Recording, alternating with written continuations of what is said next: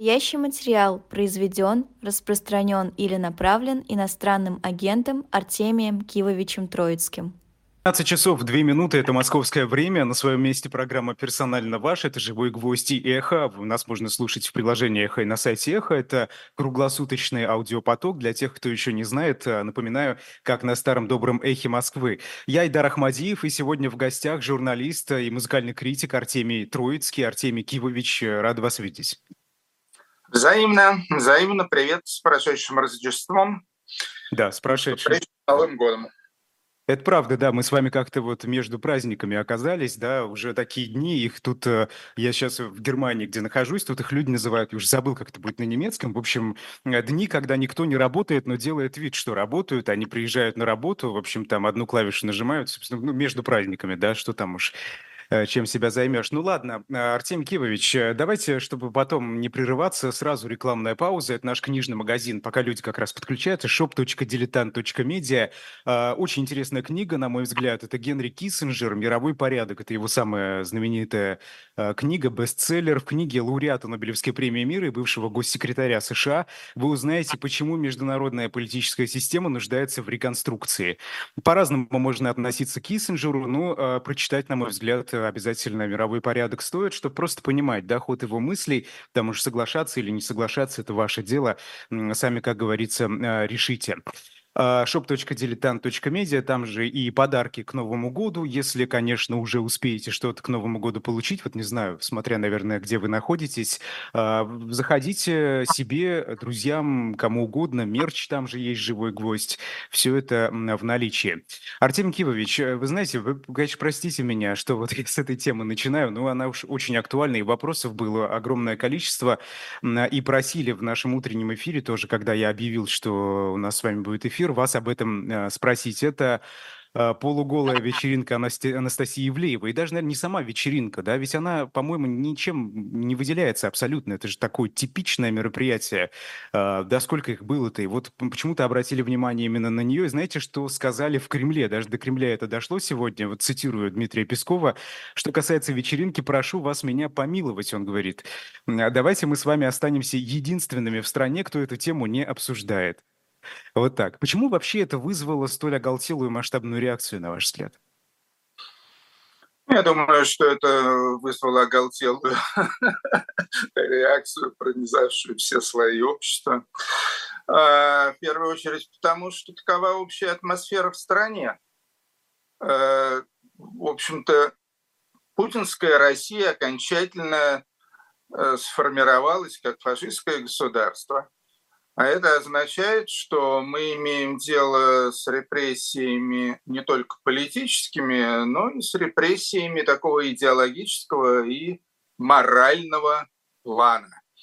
И вот это вот как раз э, то, чего явно э, не учли и сильно недооценили те люди, которые попались на этой самой вечеринке. В этом смысле меня, конечно, больше всего удивляет поведение Ксении Собчак. Ксения Собчак-то дамочка очень ушлая, очень опытная, и уж кто-кто, а она могла бы понять, э, что, что все, что ну, времена аморальной безнаказанности э, пришли к концу, и, и, и теперь надо будет отвечать уже не только там э, за всякие политические прегрешения, а, вот, это, это само собой.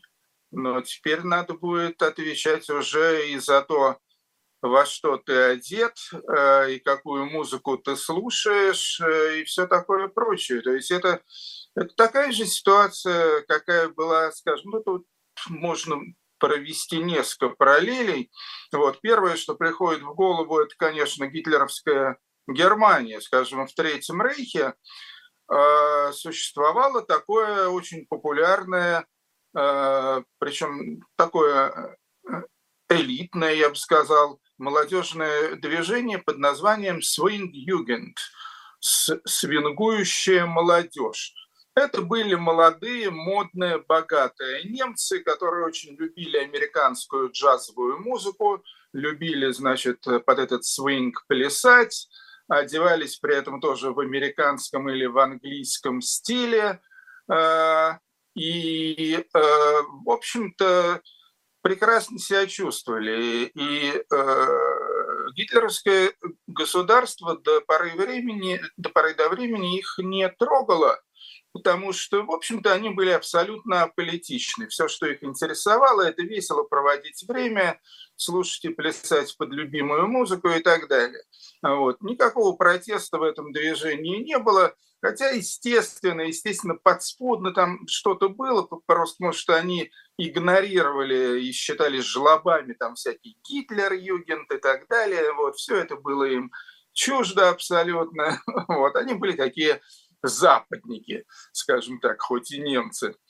Значит, э, но э, по мере того, как э, ситуация, значит, в Третьем Рейхе осложнялась, гайки закручивались, и вот, значит, конец 30-х для Свинг-Юген прошел очень даже мило, а вот в середине 41 -го года, когда уже война пошла полномасштабная на разных фронтах, а, вот, уже, уже не могло гитлеровское э, государство терпеть, значит, всяких таких англоманов, американоманов и так далее. А, вот, и начались облавы на их вечеринках, э, вот, и куча народу была задержана, несмотря на то, что они все принадлежали, ну, обычно даже не к среднему классу, а к такому, к верхней прослойке среднего класса. А, вот, и куча этих э, свингующих ребят и парней, и девушек э, угодила даже в концлагеря. А, вот. Сейчас э, примерно в России происходит вот то же самое, где-то на этом же этапе мы находимся. Да, кстати, еще одна аналогия, более близкая нам географически, это, скажем, это вот этот вот э, знаменитый слом в Советском Союзе, стык 20-х и 30-х годов. То есть 20-е годы, когда еще, значит, э, звучала всяческая отрыжка декадентская Серебряного века, когда, значит, э, был разгул авангарда, всяческих экспериментов, в том числе известное общество «Долой стыд», феминизм советский там и так далее. Э, вот. В общем, тоже так все было, все было очень весело, экспериментально и креативно, и по-молодежному, а потом, значит, э, все началось совершенно по-другому и быстренько переросло э, в начале 30-х годов в ГУЛАГ. Э, вот. И сейчас вот мы имеем точно, точно такую же картину. Вот. Это, одна, это одна большая причина. Вот. И надо понимать, что, в общем-то, что пока Э, что пока Путин в Кремле и режим стоит э, ну, вроде бы достаточно крепко, ситуация в этом смысле будет, будет только только ухудшаться.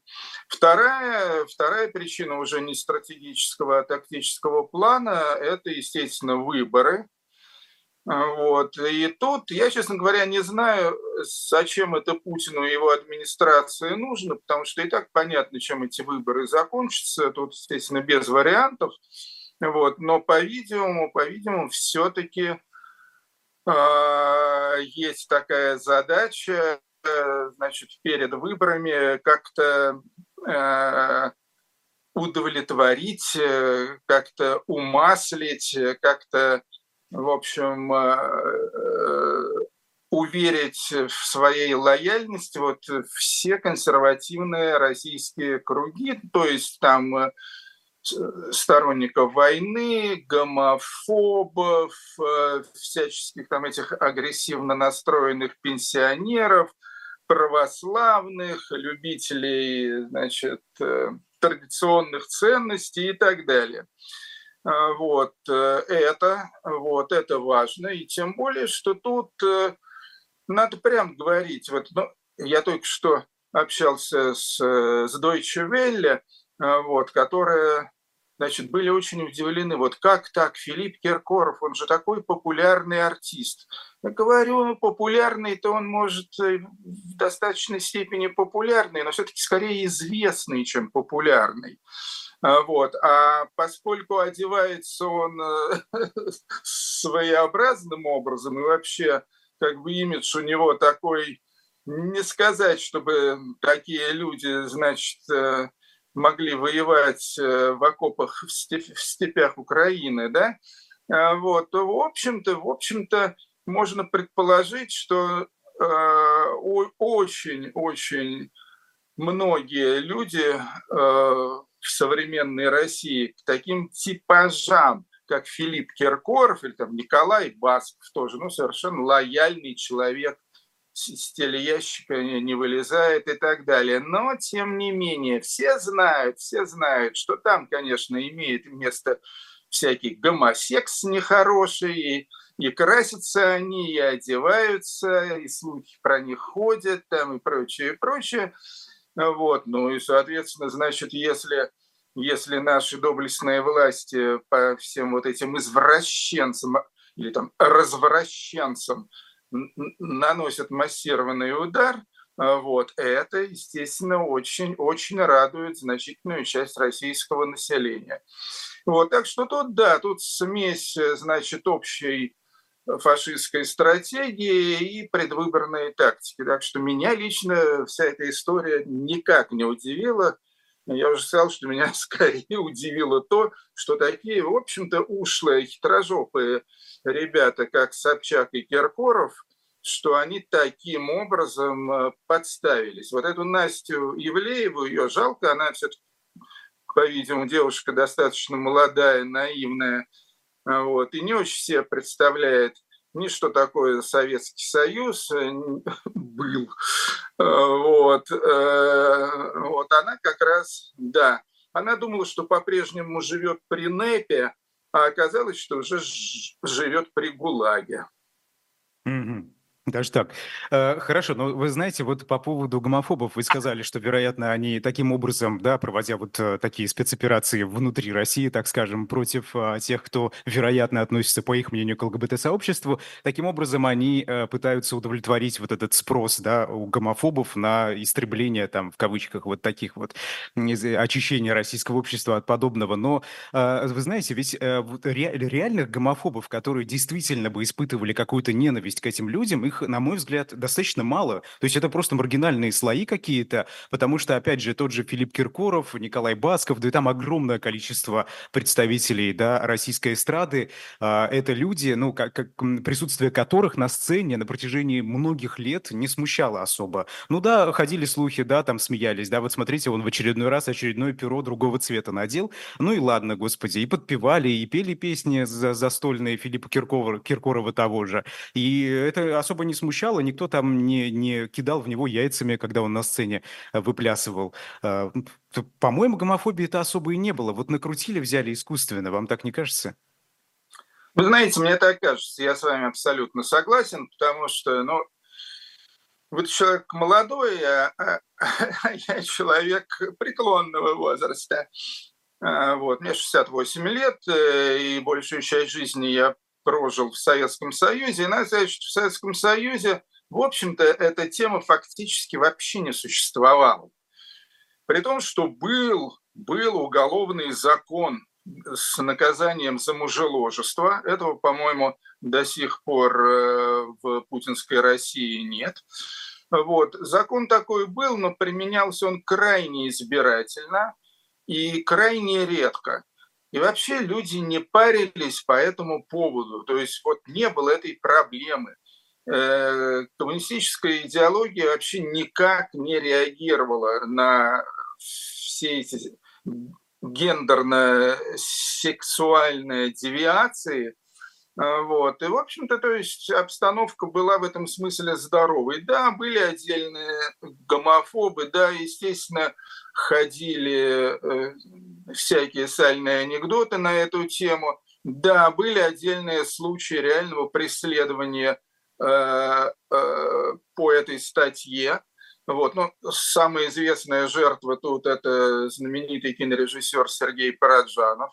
Но опять же, это делалось не столько потому, что, значит, он был э, гомосексуалистом, сколько, сколько потому, что он был неудобным таким деятелем культуры, а, вот, и хотелось его, в общем, в любом случае, как человека непослушного, бузатера, скандалиста и так далее, хотелось его, значит, каким-то образом э, приструнить. Ну и вот э, нашли повод, вот эту самую статью. Но я повторяю, это был, это был очень редкий прецедент.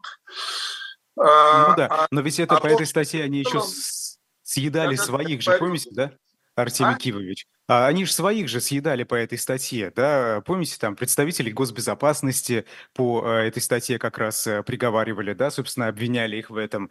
То есть это, это и, в те времена, э, что вот эта вот принадлежность к ЛГБТ, так скажем, она использовалась против политических оппонентов. Да, а, да. И, тут, и, и тут тоже вот... Ну, я уже сказал, что эта статья использовалась очень выборочно. Вот, а вовсе не потому, что такова была вообще общая политическая линия партии и правительства, и не потому, что поступал такой социальный заказ от масс населения. А населению, народу, в общем-то, было совершенно, совершенно все равно, там, кто с кем спит. Угу. Хорошо, ну вот... Э, Я думаю, что что сегодня, в общем, в общем и целом, э, ситуация не то чтобы изменилась коренным образом. Вот, то есть власти как бы старательно пытаются нагнетать вот эту самую гомофобную тему, но я не думаю, что десятки миллионов людей можно вот так вот взять э, и по мановению телевизора, значит, превратить из нормальных людей э, в озверевших гомофобов. Вы знаете, вот эти действующие лица этой э, полуголой вечеринки Евлеева, они же побежали извиняться, да, записывать эти видеообращения. Евлеева там уже несколько видео записала. А, скажите, злорадство испытываете? Нет, я не испытываю ни малейшего злорадства. То есть, с одной стороны, я абсолютно не испытываю никакого особого сочувствия и симпатии к этим людям. Вот. Ну, то есть я их почти всех знаю лично, и Киркорова, и Лолиту Милявскую, Ксению Собчак, с ними со всеми общался, с Киркоровым мы даже долгое время были соседями, жили через подъезд друг от друга на Садовом кольце. А, вот. Э, но я считаю, что, в общем-то, не то, что я считаю, а просто я писал так, что мне они люди мало симпатичные. А, вот, поэтому особого сочувствия к ним я не испытываю. Вот, но злорадства тоже не испытываю, я, потому что, потому что я, я понимаю, что попались они просто по глупости. Э, вот. И, э, в общем, э, то наказание, которое они сейчас несут, оно, конечно, совершенно несоразмерно их грехам, потому что, то есть, мое единственное критическое соображение касательно этой вечеринки, я посмотрел там какие-то фотографии, там даже парочку видеозаписей коротких, это, это просто это дикая безвкусица. Они были все такие уродливые, все так Имеют ужасно, право. Э, ужасно неэротично одетые и так далее. Я же, я же в 90-е годы был главредом журнала Playboy, и мы тоже устраивали всякие полуголые с эротическим уклоном вечеринки и так далее. Но мы это делали, мы это делали э, со вкусом, с юмором, э, с красивыми людьми, в конце концов. А, вот. И а, ну, это было, это было намного более качественно, чем то, что, чем то, что я тут увидел. Но, естественно, они имели на это полное право, тем более, что никакой ни порнографии, ни насилия, ни, скажем, э, оскорбления чувств верующих – вот, э, я уже не говорю там про всякие антивоенные намеки. Ничего этого, ничего этого тут не было. Была просто безвкусная, пошлейшая вечеринка, а, вот, за которую власти, значит, удачно, удачно уцепились, преследуя свои, свои грязные и репрессивные цели. Ну вот удачно или нет, это время покажет, потому что, смотрите, это ведь э, в разную сторону может повернуться, собственно, потому что это хороший сигнал э, для остальных, да, и кто-то может замолчать, наверное, ну, правильно, так скажем, поймет сигнал, как его посылают власти, и не будет ничего подобного вытворять, будет там э, законопослушным в кавычках, а, а остальные-то могут побежать, вам так не кажется? Скажут, ну, да ну его тут, я лучше туда. Ну, не знаю, если если, если бы я был э, Анастасией Ивлеевой, я, я бы свалил еще э, два-три дня тому назад, потому что я боюсь, что этой бедной девушке ничего уже не светит.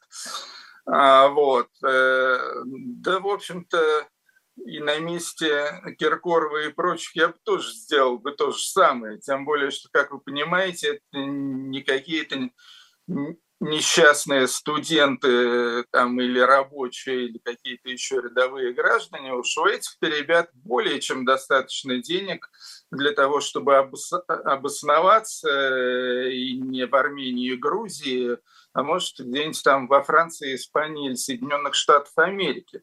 Так что я не очень понимаю, что они медлят. А, вот. Ну, там санкции против, по-моему, против Киркорова, если я не ошибаюсь, были введены какие-то санкции. Могу ошибаться сейчас, да. Может, это э, останавливает? Я не знаю, я, я не знаю, честно говоря, значит, ничего по поводу санкций. Помимо всего прочего, я ни секунды не сомневаюсь в том, что и у, Кир, у Киркорова, и тем более у Ксении Собчак имеется иностранное гражданство. То есть у Собчак точно имеется гражданство Израиля.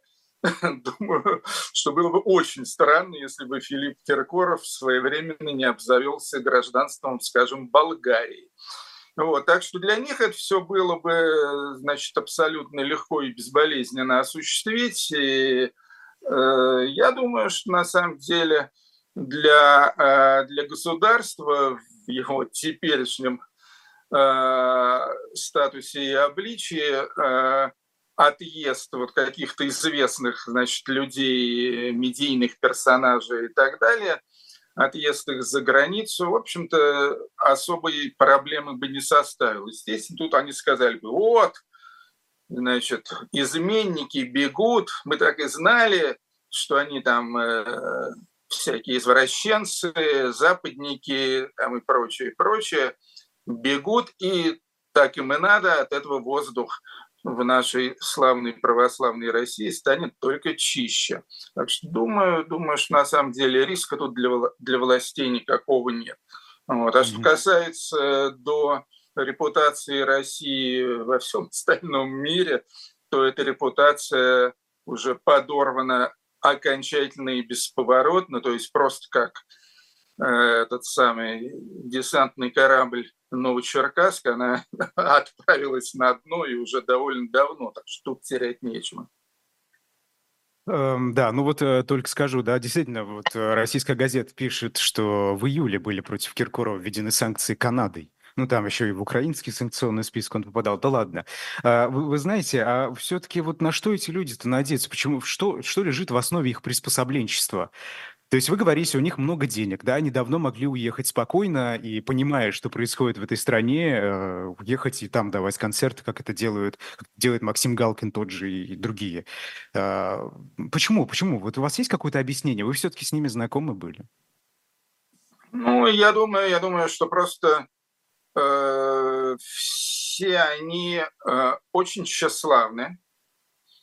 И тут дело не только в деньгах. Значит, можете быть уверены, что у того же Киркорова, Собчак и так далее, ну, то есть вот у всей вот этой комарильи, вот, у них накоплены миллионы в иностранной валюте, вот, поэтому говорить о том, что они там без денег останутся, это, это совершенно э, это ложный след.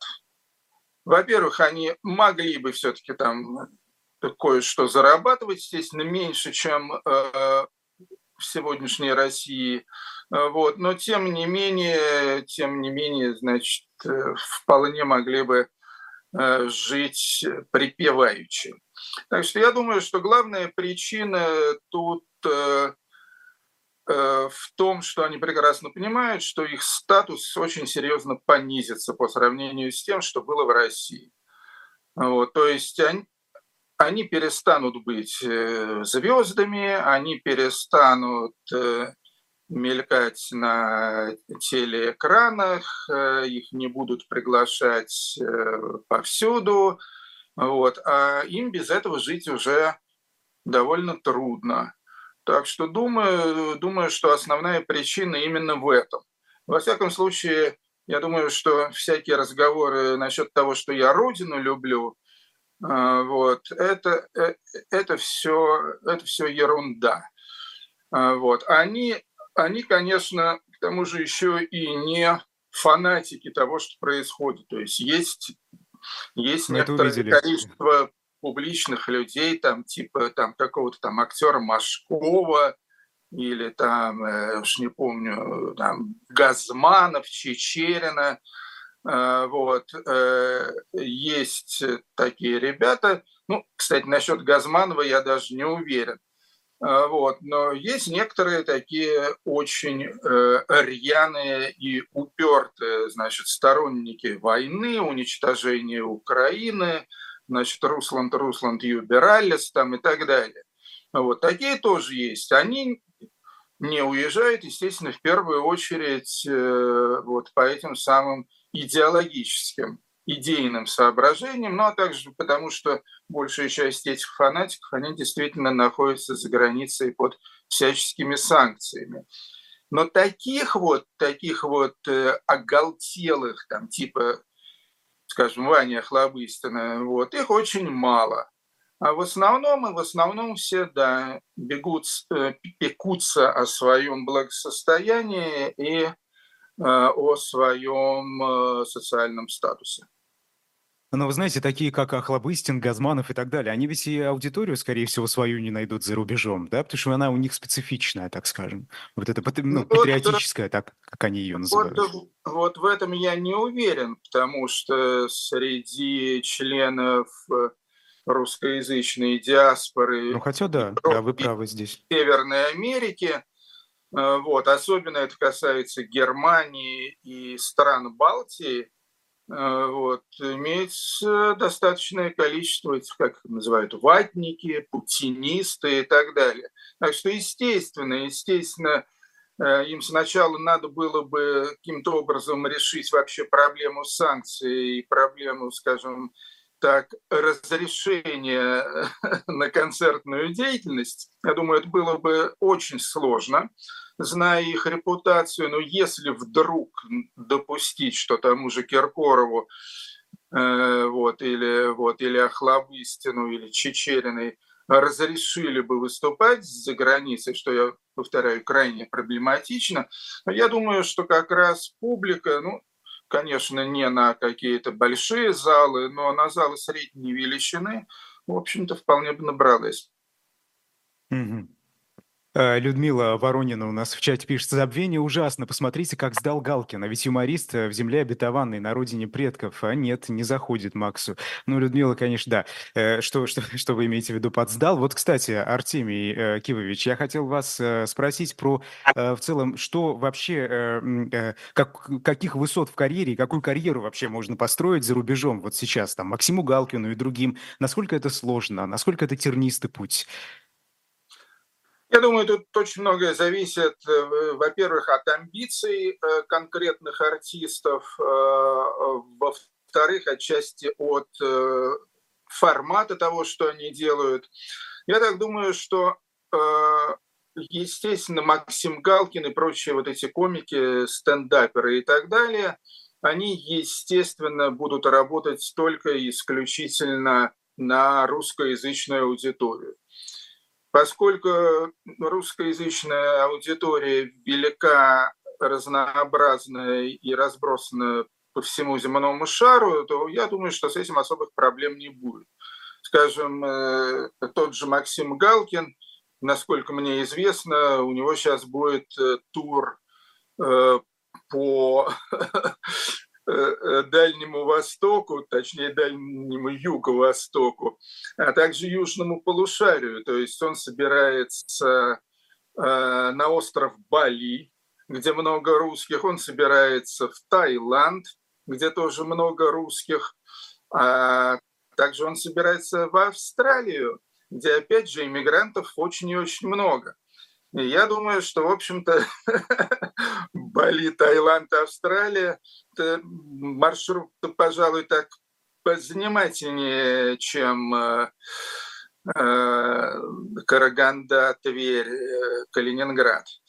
А вот, вот сопоставимо ли финансово, Артемий Кивович? То есть э, могут ли звезды, условно, российские, да, путешествуя по миру, заработать столько же денег? Я не люблю копаться в карманах, но просто чтобы понять, как это работает. Я думаю, я думаю, что в финансовом отношении, естественно, какие-то потери неизбежны, но я повторяю, что, во-первых, все эти ребята, они уже достаточно много накопили. И я абсолютно уверен в том, э, что тот же Максим Галкин, еще к тому же с женой Аллой Борисовной, что вот они вот так нуждаются вообще в каких-то дополнительных заработках. Я думаю, что у них имеется накопление на черный день э, вполне существенное. Э, вот.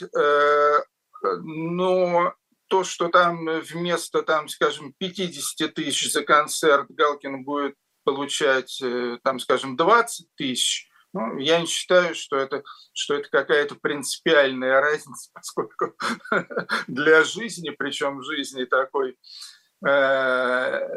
ничем не ограниченной, и 20 тысяч более чем достаточно. Ну вот, э, значит, есть, есть, я знаю, артисты, ну вот в частности это Женя Хафтан из «Браво», это Максим Покровский из «Ногу свело», которые, насколько мне известно, хотят сделать вообще такую общую музыкальную карьеру, ориентируясь не только на русскоязычную публику, но и на публику, собственно, э, проживающую в тех странах, где они сейчас находятся, ну, в данном случае в Соединенных Штатах Америки. То есть и Макс Покровский сейчас пишет песни на английском языке, ну, естественно, и на русском тоже, на украинском даже – ну и на английском. У Жени Хафтана тоже есть своя группа Лос Хафтанус, которая исполняет тоже песни и на русском, и на английском э, в таком латиноамериканском стиле. Э, вот. Э, точно так же я знаю точно, что имеются какие-то такие, ну, скажем так, не заточенные только под российскую публику проекты, скажем, у Ильи Лагутенко из «Мумитроля». Вот. И это все талантливые ребята, вот, вот все трое, по крайней мере, которых я сейчас упомянул, они все талантливые. Я считаю, что они вполне конвертируемы Э, в контексте западного рынка. Вот. Естественно, их группы не будут так же популярны, скажем, в Штатах или в Западной Европе, как они были популярны в России, а в случае с Браво еще и даже в Советском Союзе. Вот. Но тем не менее, тем не менее, это интересная э, это интересная творческая задача, и вот всем этим ребятам и всем остальным нашим э, экс-соотечественникам, э, вот, которые э, возьмутся за это дело, вот, я желаю просто от всей души э, всяческих э, успехов и удач. Вот, это интересная история, и ну, я обязательно буду за ней следить. Тут действительно, ну, вот, да, хочется пожелать... Да, да извини, но, э, да, но да большинство все-таки, конечно, будут работать э, с русскоязычной диаспорой, это несомненно. Да, тут действительно хочется пожелать удачи, потому что искать все-таки новую аудиторию, да, и а, найти ее, собственно, это тяжелая задача, фактически как начи- начинать э, с нуля. Но вы знаете, я просто вспоминаю, помните, у Димы Билана много лет назад был тоже такой проект, он хотел выйти на международную сцену, и там даже создавал какой-то свой личный бренд, и ничего не получилось, по-моему. Нет, ну такие попытки были, они все закончились полным провалом. Про Тиму Билана я даже не слышал, но, скажем, у певицы Валерии было такое. Да, вот, она где-то надыбала, скорее всего, с помощью своего мужа Иосифа э, Пригожина, значит, какие-то немалые деньги, думаю, каких-то наших олигархов они раскрутили в общем, серьезную сумму, я думаю, миллион не меньше. Э, вот, и очень пыталась э, Валерия как-то раскрутиться, скажем, в Британии, вот я сам помню, иду я по городу Лондону, там по Оксфорд-стрит или где-то еще, и вдруг вижу, значит, двухэтажный красный лондонский автобус, и по всему э, автобусу реклама, значит, э, певицы Валерии на английском языке, там с надписями типа, я, я не помню, русская Мадонна или что-то такое. Такие дорогостоящие были достаточно замахи, вот, но из этого не вышло абсолютно ничего, и концерт там они зафигачили в каком-то крупном зале, чуть ли не в Роyal Альберт Холле, вот, и опять же пустой зал и ноль, ноль внимания со стороны местной публики, местных медиа и так далее. То есть, опять же, это представители диаспоры, это, я думаю, не слишком многочисленные, приходили, а, вот. Э, но Англия Валерию проигнорировала полностью. А, вот. Mm-hmm. И это неудивительно, потому что, ну, потому что для того, чтобы, для того, чтобы пробиться на большом мировом рынке, требуется и, или огромное денежное вложение, как это было в случае с группой Тату, например, вот, или какой-то великий талант. Но пока что великий талант помогал только русским классическим музыкантам. Это правда, здесь они, да, здесь они популярны. А, постоянно вижу афиши. По сей день, это, кстати, к слову об отмене русской культуры а, в Европе. Ничего подобного абсолютно нет, конечно. А, Артем Кивович, вы знаете, тут несколько вопросов было в чате о российской культуре в эмиграции или в изгнании, как ее хотите называйте. Вот она истинная, российская, так скажем, или все-таки отдельная эмигрантская второстепенная ветвь какая-то? Вот как вы ее воспринимаете? Или это все-таки единое целое, не, не важно, где находится творец. А я думаю, что тут э, ситуация будет меняться. То есть если занять э, такую очень пессимистичную позицию и представить себе, что режим, э, нынешний режим с Путиным или без Путина, а вот я, кстати, думаю, что Путина очень скоро снесут, в результате военных неудач, ну это опять же мое личное мнение и предчувствие, вот. но режим его, скорее всего, сохранится, потому что ну, это, это не будет э, ситуация типа Германия 1945. А вот, э, так что думаю, что режим еще долго будет коптить. А, вот, э, Хотя, опять же, я, я полагаю, что, э, что после отстранения Путина какая-то оттепель настанет. Вот. Но как-то в такие серьезные радикальные перемены я, я не очень верю. Ну вот, если допустить, что ситуация будет именно такая, и что вот э, внешняя Россия – будет продолжать жить и не вольется обратно во внутреннюю Россию, а скорее всего наоборот будет только расширяться за счет там всяких Ивлеевых, Киркоровых, вот, а также каких-то более интересных представителей. Вот, в этом случае я думаю, что ну, на одно-полтора поколения русской культуры хватит.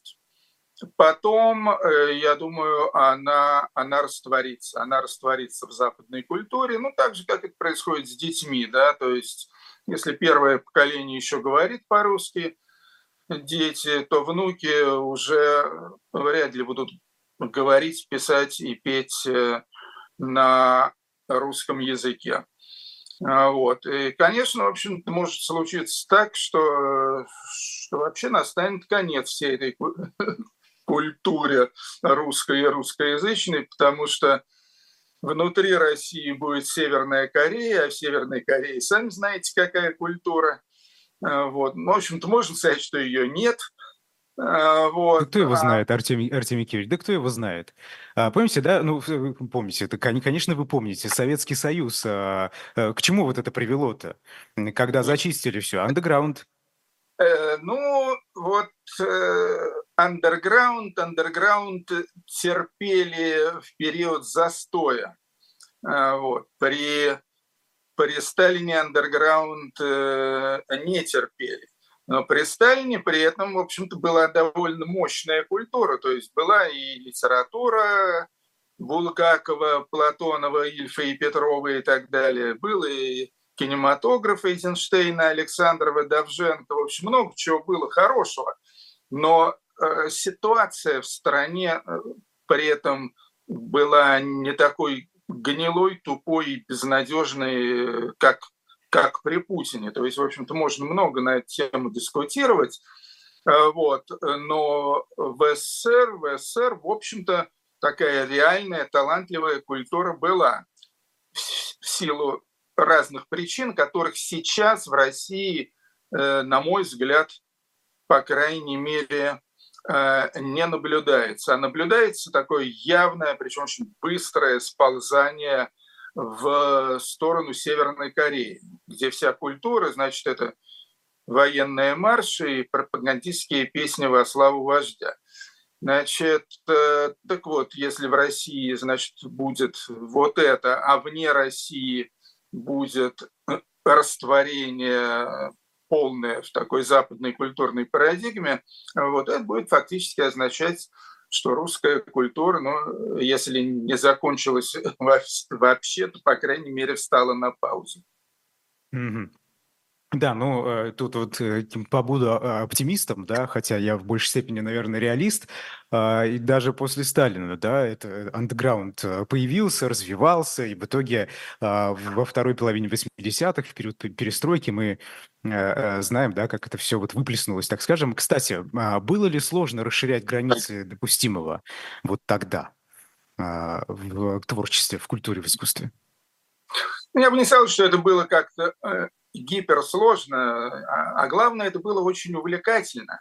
Было очень увлекательно, мы все были, мы все были подпольщиками, самоиздатчиками, магнитоиздатчиками и так далее. Вот это была очень интересная сцена и музыкальная, и литературная, и художественная. Э, и э, в этом смысле как раз все было очень здорово. Я мог уехать, я мог уехать из СССР в начале 80-х годов. У меня в этом смысле проблем не было. Вот. Но я огорчил нескольких девушек, вот, э, сказав им, что нет, извини, дорогая, не поеду. А почему я... уехали? А, потому что мне было очень интересно потому что мне было ужасно интересно, потому что я был окружен какими-то потрясающими, талантливейшими людьми. Там все эти Гребенщиков, Цой, Майк, Шумов, Агузарова, там вообще это была совершенно фантастическая, удивительная история. А, вот. Я, я находился в эпицентре всех этих изумительных событий. А, вот, и поэтому я совершенно не хотел из этого контекста выдергиваться, пусть даже там в Америку или в Италию. Значит, сейчас э, этого нет, сейчас этого нет отнюдь, как мне представляется, и, и атмосфера, а атмосфера в конце концов решает все, то есть все решают кадры, как еще Виссарионович говорил, вот, а также общая, общая вот эта вот самая амбианс, да, э, общая обстановка в стране. Так вот, кадры – одна из причин, почему, почему в Советском Союзе, скажем, э, в те же 70-е годы была мощная подпольная культура, потому что был железный занавес. И потому что так вот просто взять и уехать из страны было невозможно. Поэтому люди творили внутри страны. Сейчас но это надо быть мазохистом, чтобы оставаться в такой стране, как путинская Россия. Вот и люди, естественно, уезжают э, всячески, вот, э, кто может хоть как-то конвертироваться. Это касается и артистов, это касается и айтишников, это касается и журналистов, кстати, вроде нас. А, вот, э, так что, да. А второе, это вот это вот вот эта атмосфера, которая, собственно говоря, подогревает, порождает, катализирует э, э, подпольное творчество. Тогда эта атмосфера была.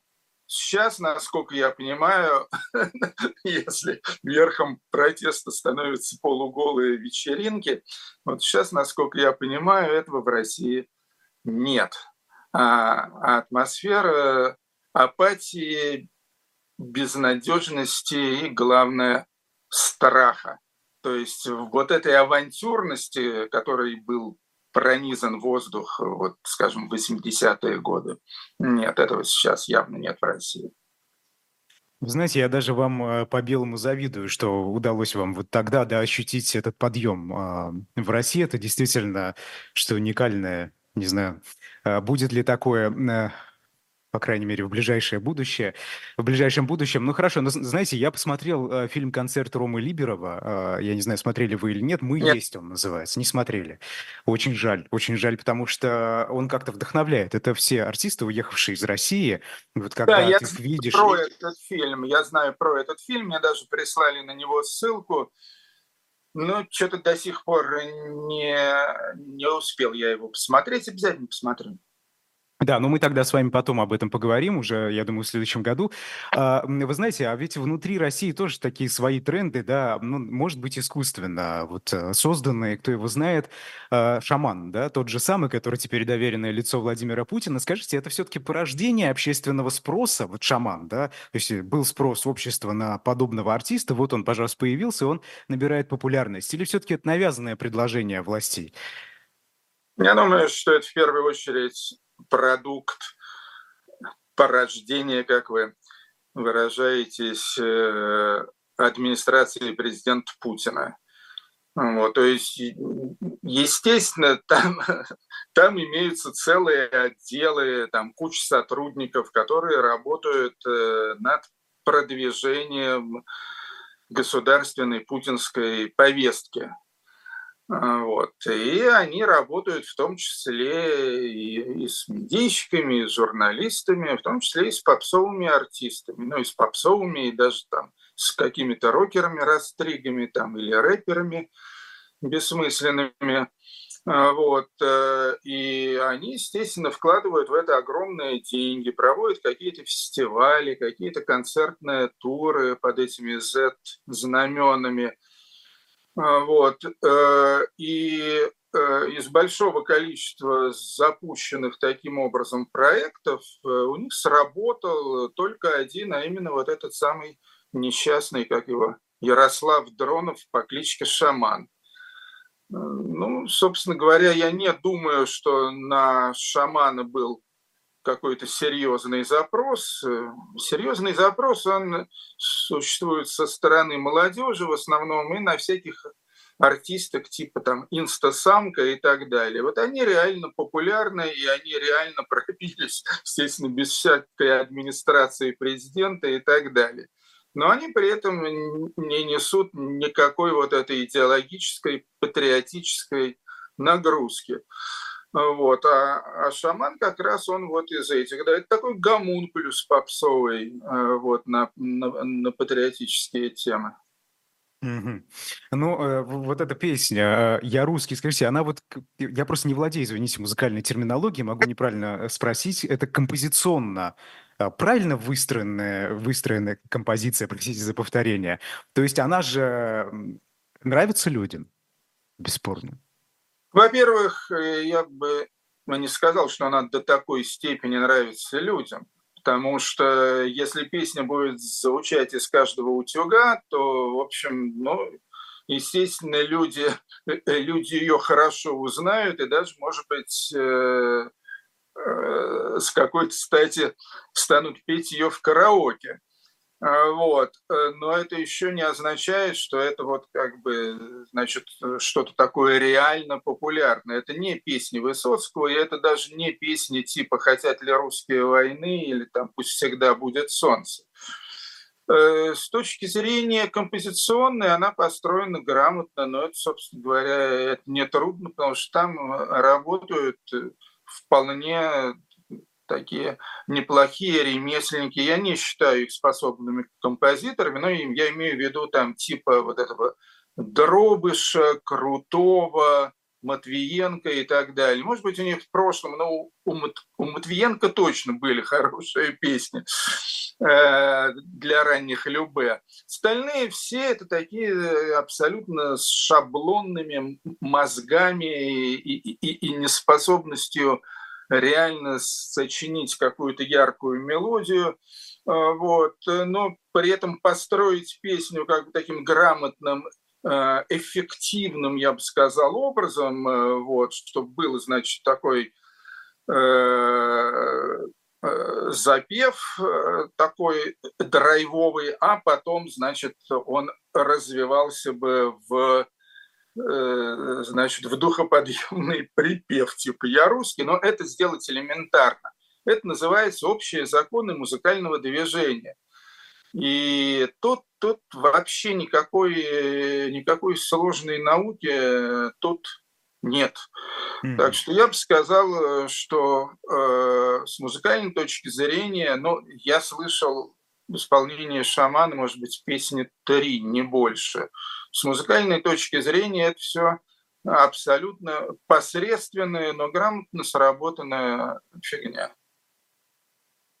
Да, тут не поспоришь. Вы знаете, вы упомянули слово «оттепель» вот недавно совсем в нашем эфире.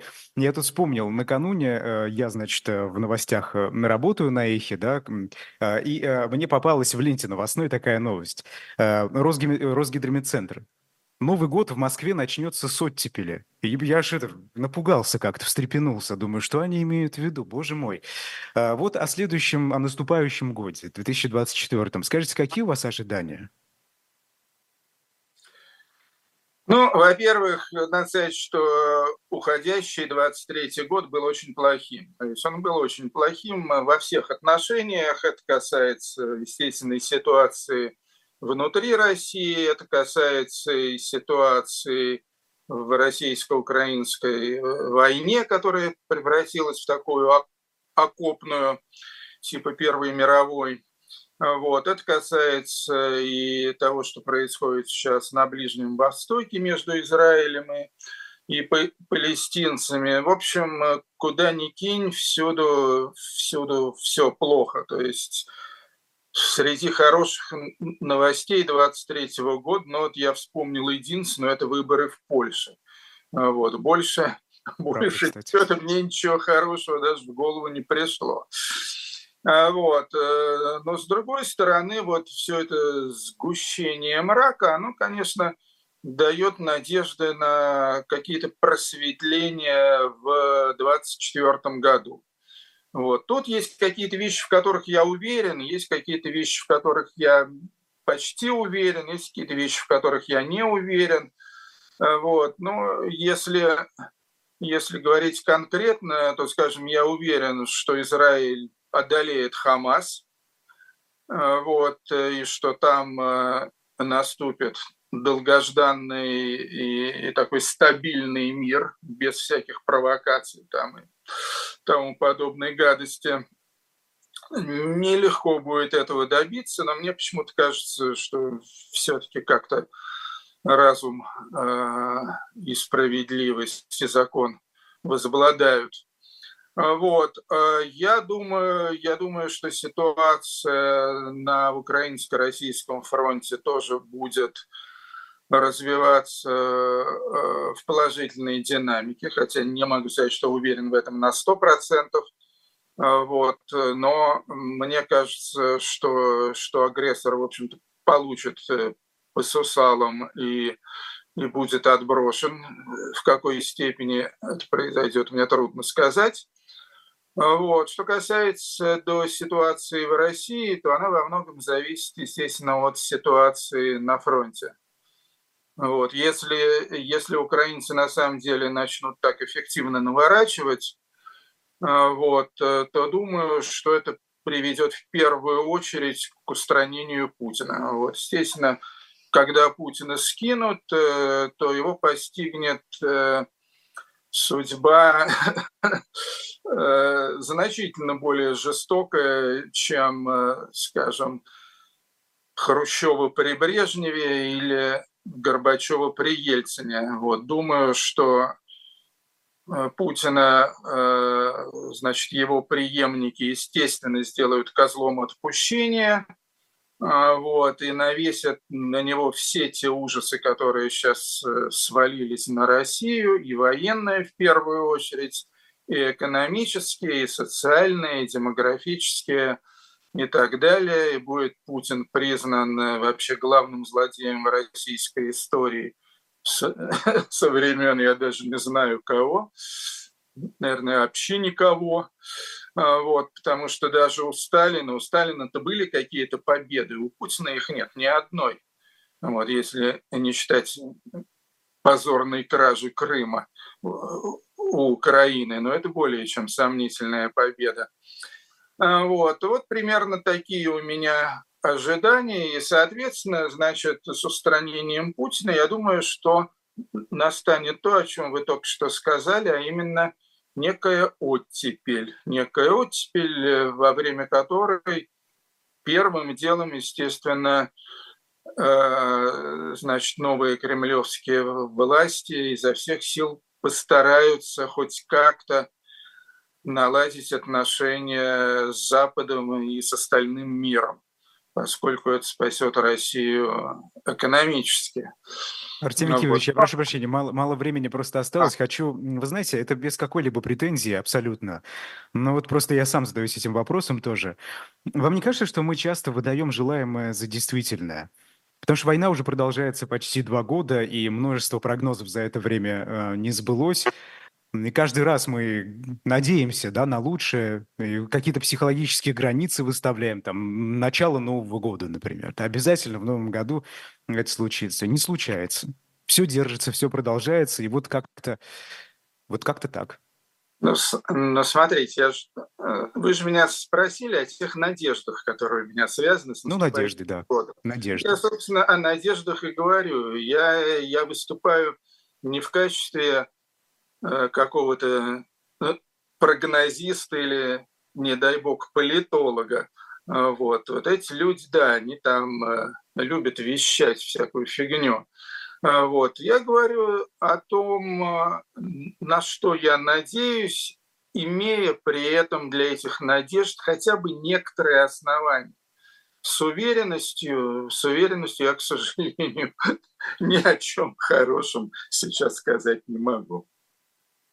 Это правда. Вот, кстати, о прогнозах и о политологах, да, которых вы упомянули. Сегодня в 19.05 по московскому времени в особом мнении будет Валерий Соловей. Поэтому, если вы хотите прогнозы, это я обращаюсь зрение, это вам туда, да, это вам, это вам туда. Соловей, Соловей – это мой любимый.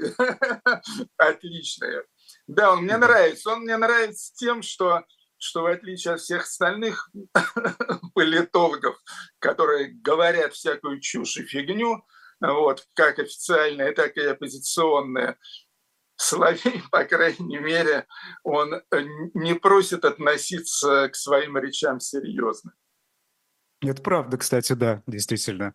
Спасибо большое. Это была программа «Персонально ваш». Быстро прошел час. Сегодня в гостях был журналист Артемий Троицкий, я да, Игорь Ахмадиев. Я хочу сказать, что поздравляю всех с наступающим Новым годом, ну и очень хотел бы, чтобы у всех нормальных людей сбылись все их пожелания. Спасибо. Да, увидимся в следующем году. С вами в эфире «Живого гвоздя». До свидания. Пока.